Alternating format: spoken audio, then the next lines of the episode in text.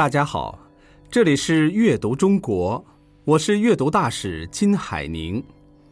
今天带给大家的诗是宋朝诗人程颢的《春日偶成》。《春日偶成》，宋，程颢。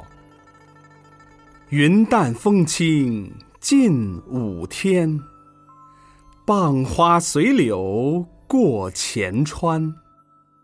时人不识余心乐，将为偷闲学少年。云儿淡，风儿轻，时近春日正午天。我依花傍柳在河边漫步，见到我的人都不理解我心里此时的欢乐，还以为我是忙里偷闲。故作少年态呢。这首诗的作者是宋朝学者程颢。程颢生于公元一零三二年，河南洛阳人，字伯纯。学者称明道先生。老家在中山府，后来从开封府举家迁至河南府。程颢是北宋哲学家、教育家、诗人和北宋理学的奠基者。程颢是嘉佑年间进士，神宗朝任太子中允监察御史李行。程颢任御史却比较执拗较真，他常常像以诲人不倦的态度直言数落宋神宗，不厌其烦。然而他不厌其烦，有些侍从却大厌其烦。某日午餐时间已过，程颢仍旧絮叨述说。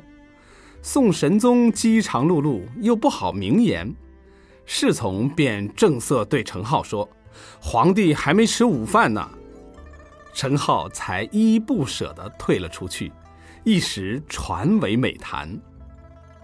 不过程颢反对王安石变法。他认为变法的反对者太多，总有反对的理由。天下没有反对者过多而能成功的改革。他以支持和反对改革人数的多寡来预测改革的成败，结果严重。程颢曾和其弟程颐求学于周敦颐，世称二程，同为北宋理学的奠基者。其学说在理学发展史上占有重要地位，后来为朱熹所继承和发展，世称程朱学派。程颢写有《定性书》《识人篇》等，后人及其言论所编的著述书籍、遗书、文集等，皆收入《二程全书》。这首诗是程颢任陕西户县主簿时春日郊游寂景生情写下来的。诗人长期困在书斋里，少有闲暇宽怀的时候。一旦走出书斋，回到大自然中，便觉得格外爽快，那种怡然自得的心情不言而喻。现在我们就来赏析这首诗。前两句：“云淡风轻近午天，傍花随柳过前川。”看似十分平淡，但如细细品味，却有几层意思在其中。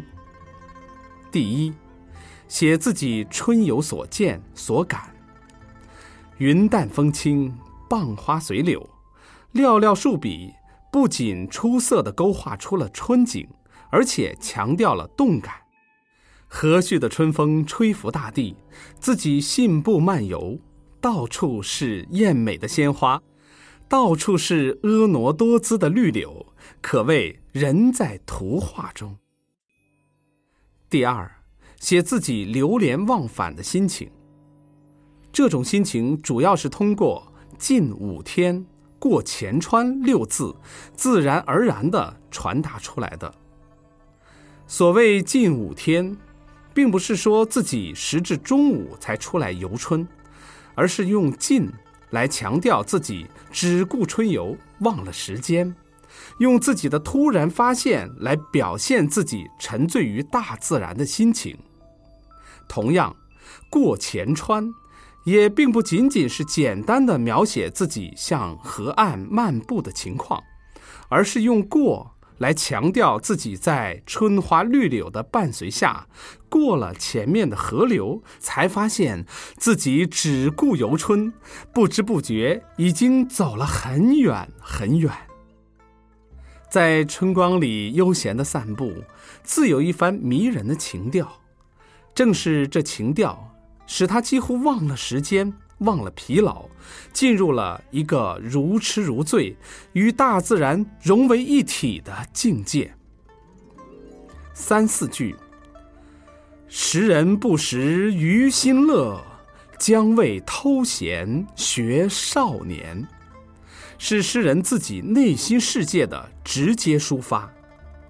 本来在云淡风轻的大好春色中漫游。在春花绿柳的簇拥中陶冶自己的性情，这应该是十分自然的事儿。但是在扼杀人们性灵的封建时代，这似乎只应该是有些狂劲儿的少年人才能干，而须眉长者只应该端然微坐，摆出一副冷冰冰的面孔才行。了解了这个背景，你就不会觉得诧异了，不就是春游吗？乐一下有什么了不起呢？尽管程颢是一位著名的理学家，尽管他写这首诗时很可能已经是一位矮然长者，可他仍然无法拒绝大自然对他的吸引，做出了一些为时人所不能理解的举动。这其中包括了他对自然真性的追求和理解。同时，也包括了他对一般时人的嘲笑与讽刺，既表现了他对于人生价值的另一种认识，也表现出了他乐在其中、孤芳自赏的高雅。至此，一向被人们认为是道貌岸然的理学家，也有意无意地披露了他性格的另一个侧面。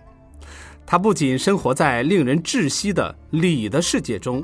还是一个对大自然充满感情的活生生的人，只不过他的感情经常被理压抑和扭曲罢了。下面，让我们再来一起诵读一遍这首诗：云淡风轻近五天，傍花随柳过前川。识人不识于心乐，将谓偷闲学少年。这里是阅读中国，我是阅读大使金海宁，感谢您的收听。